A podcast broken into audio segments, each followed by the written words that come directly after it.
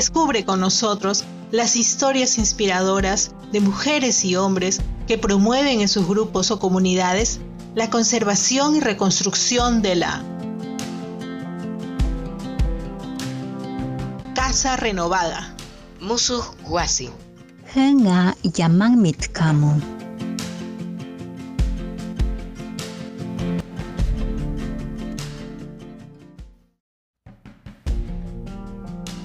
Bienvenidos y bienvenidas nuevamente al podcast Casa Renovada. Gracias por seguirnos en este segundo episodio. Somos herederos y herederas de una tierra que venimos a cuidar. Miles de mujeres agricultoras son esas madres cuidadoras de la sabiduría ancestral de nuestros pueblos. Con los retos del mundo actual, ¿cómo interactúan esas mujeres sabias con las nuevas tecnologías que proponen la sostenibilidad ambiental? Tierra y Sostenibilidad Ambiental con rostro de mujer. Sumerjámonos en la historia de una de ellas desde el norte del Perú.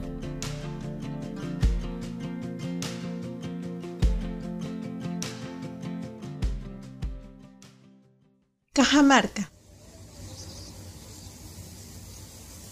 Departamento ubicado al norte del Perú y centro de la cultura Caxamarca lugar histórico donde los conquistadores españoles fortalecieron la estrategia de destrucción del imperio incaico al asesinar al Inca Atahualpa, luego de pagar su engañoso rescate en oro y plata.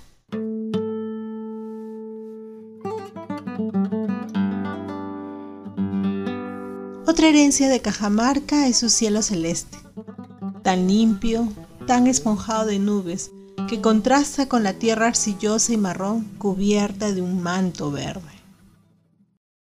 ¿Dónde nació? Yo nací en Santa Úrsula. ¿Dónde queda Santa Úrsula? Queda del tambo más arriba.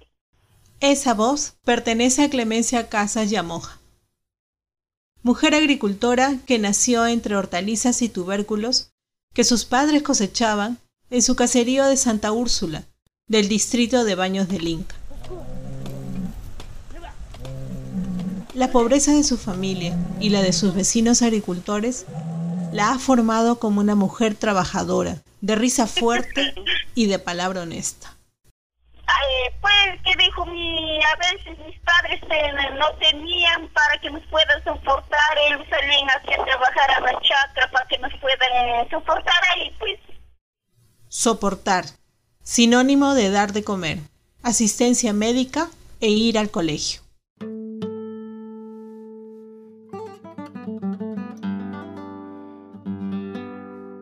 Según el último Censo Nacional de Población y Vivienda del año 2017, el 23,5% de mujeres rurales peruanas mayores de 15 años no sabían leer ni escribir. Cifras que tienen rostro y rostro de clemencia, quien no fue a la escuela, como sí lo hicieron sus hermanos varones de padre y madre. A cambio de una pizarra ella tuvo dos maestras, su mamá Francisca y su parcela. Yo en la chacra aprendí a sembrar maíz, papa, alberja, trigo, todo lo que se da en la chacra. Yo ahí aprendí a sembrar para poder cosechar, señoritas. Teníamos que cultivar la tierra pues con los toros. En la chacra también conoció a su esposo y nacieron sus cinco hijos e hijas, quienes sí fueron a la escuela pero solo hasta la primaria.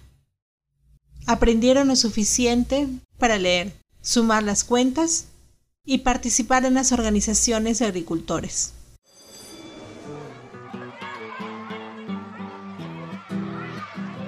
Y así la vida transcurría. Lenta, entre cosechas, ventas o problemas de clima que la helada, a veces cuando mucho llueve, también se malogra la siembra. Por ejemplo, en esta semana que ha pasado, fue aquí de un mi tío, la, la papa lo ha secado Hace dos años esa rutina cambió, cuando unas personas la visitaron en su casa para contarle que el estiércol de sus vacas o cuyes podía ayudarle a ahorrar dinero y a cuidar sus pulmones. Acá vinieron unos maestros que le hicieron por parte ahí nos indicó la hermana Miriam, la hermana Miguel, otros hermanos gringos que vinieron nos indicaron cómo, de qué manera vamos a utilizar eso. Eso, de lo que habla Clemencia, se llama biodigestor, una técnica alternativa y sostenible ambientalmente para obtener el biol, un fertilizante y gas natural. El proceso es más o menos así. Tiene su pocita en tanque para poder llenar. Ese lo cargamos, pues lo echamos estiércol de ganado, de cuy. Eso lo lleno yo para que haya ahí agua. Ya después cuando ya allí, que dijo ya maduran, y ahí sale gas para cocinar. ¿Cuántos días espera usted para que tenga gas? 15 días, pues cuando a veces, ya, a veces lo descargo, ya no lo cargo, ya pues así lo mm, rápido, lo dejo que allí que fermente casi un mes, pues para que me pueda durar el gas.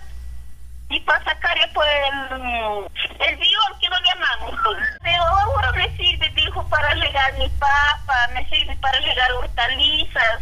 Es, mm, es muy bueno.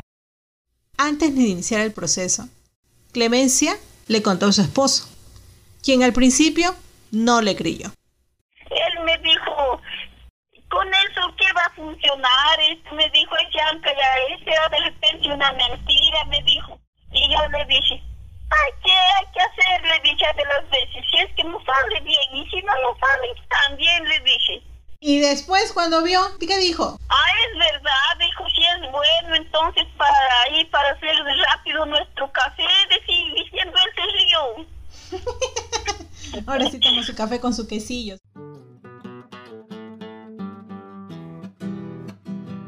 Luego de comprobar el funcionamiento del biodigestor, convenció a sus hijas y a otras 10 familias que vivían alrededor para probar el biol en una parcela o huerto familiar de su propiedad. Sembramos zanahoria, lechuga, espinaca, rabanito, cilantro, y sembramos. ¿Y antes qué usaban para los sembríos? Más antes, porque los sembríos comprábamos, hablando, claro, comprábamos de las de, de las veterinarias, pero jamás químicas. ¿Se acuerda qué químico usaban? Comprábamos la foliar, comprábamos este, la, la uria, comprábamos el potasio, y comprábamos para sembrar. pues. ¿Y ahora que usan el biol, siguen comprando esos productos o ya no?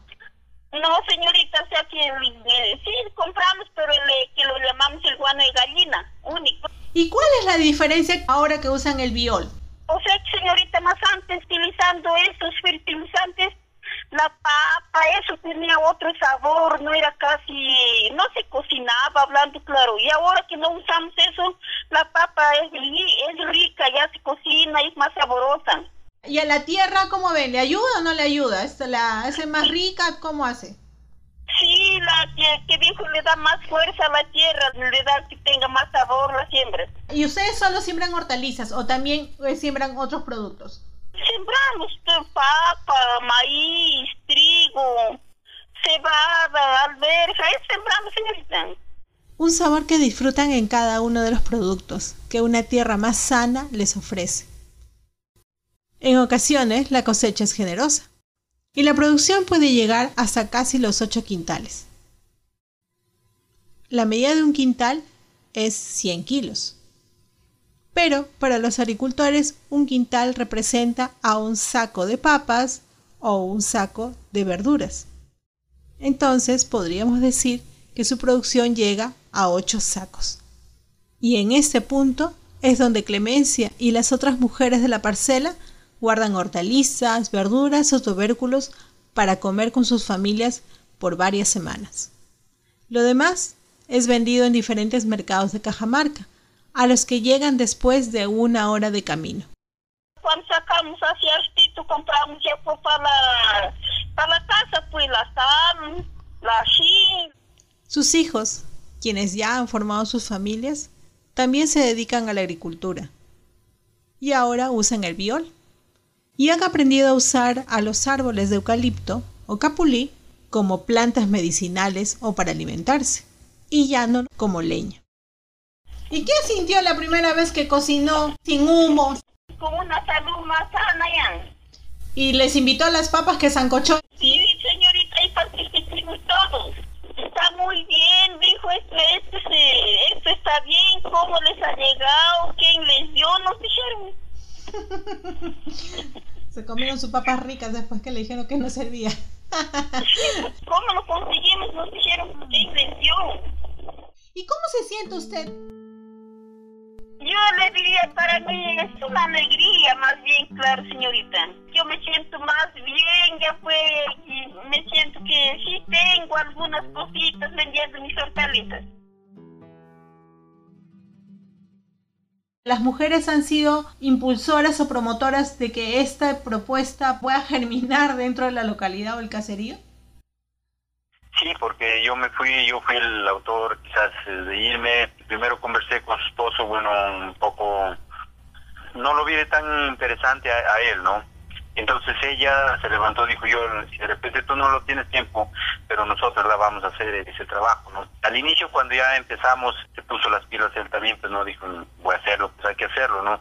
Entonces, como le digo ahí, todos los vecinos y todos los que estaban ahí, jóvenes allí, que vinieron y que de repente no había esa tecnología que se hizo, ellos estaban ahí hasta de inicio a final para que vean y, aprendan. Y hasta ahora ella se encarga mm, más que todo, las señoras de traer su abono para que lo carguen, para que haga todo ese, ese Dios, ¿no es cierto? Ellos lo mantienen prácticamente.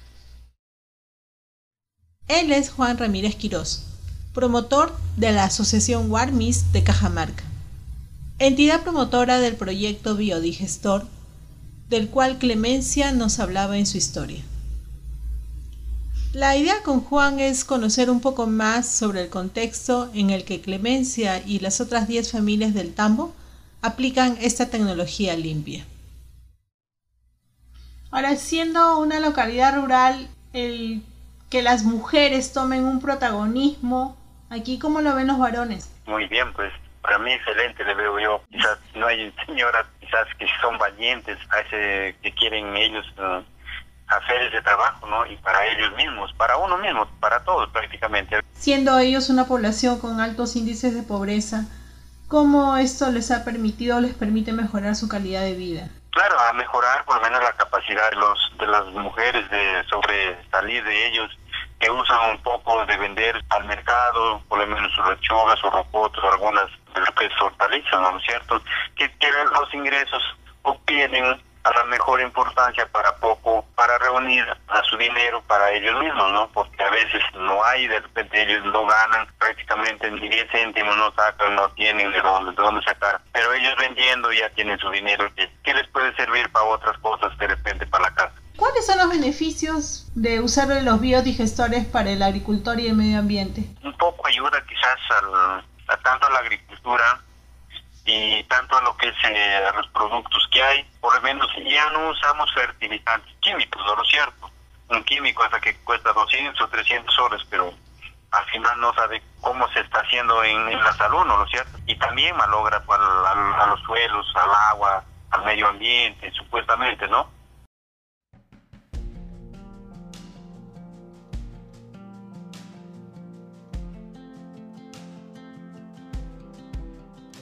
Clemencia, una guarmi de nuestro Perú. Su alegría, problemas y sueños son como los de más de dos millones de mujeres agricultoras de nuestro país. Sueños que se cruzan con ausencias del Estado para disminuir la brecha de acceso a educación, de atención preventiva o de asistencia en salud. Problemas que también comparten los varones, pero en cifras tres veces menor en relación a las mujeres.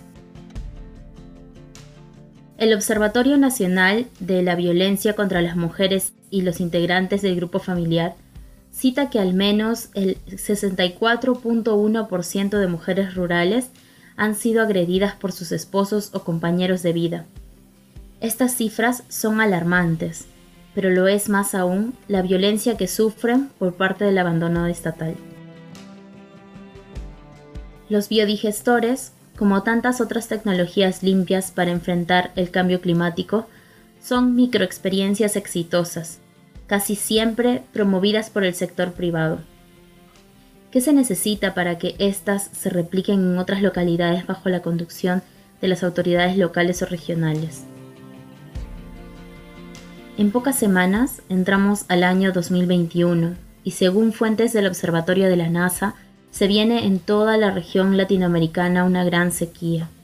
Una sequía climática que se une a la reducción del presupuesto nacional peruano al sector agrario en unos 660 millones de soles, un recorte de aproximadamente el 22%. Esto afectaría a 2.2 millones de agricultores. ¿Cómo cuidar la tierra entonces y hacer sostenible su cuidado y enfrentar los desafíos del venir? El 90% de las unidades agropecuarias del Perú están formadas por familias como la de Clemencia. Debemos apoyarlas para que esa alegría llegue a todos y todas por igual y podamos enfrentar la crisis actual y las que están por venir. Construyamos juntos y juntas un bicentenario con rostro de mujer y nuestro corazón en nuestra tierra, dadora de vida. Antes de despedirnos, les dejamos con una semilla de renovación. Entonces Dios contempló todo lo que había hecho y vio que era muy, pero muy hermoso. Génesis 1.31 Dios se alegra con su creación, como clemencia. La felicidad es contemplativa y nos inspira a cuidar nuestra casa común. En la producción y edición de historias, Ana Reyes. En la corrección y redacción de textos, Jorge Arbocó. La postproducción se realiza en los estudios de la productora Otorongo. Quien les habla, Ruth Pérez, se despide hasta el siguiente episodio. Dios les bendiga.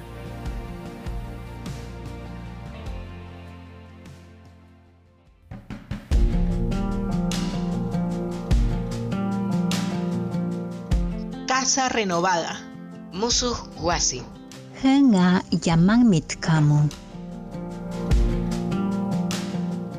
Podcast con historias e información para la conservación y reconstrucción de nuestra casa común. Este episodio se produjo con el apoyo de la campaña Renovemos nuestro mundo y la asociación Paz y Esperanza. Nos reencontramos en un mes. Búscanos en Spotify o en la página de Facebook de Renovemos nuestro mundo. Dios los bendiga.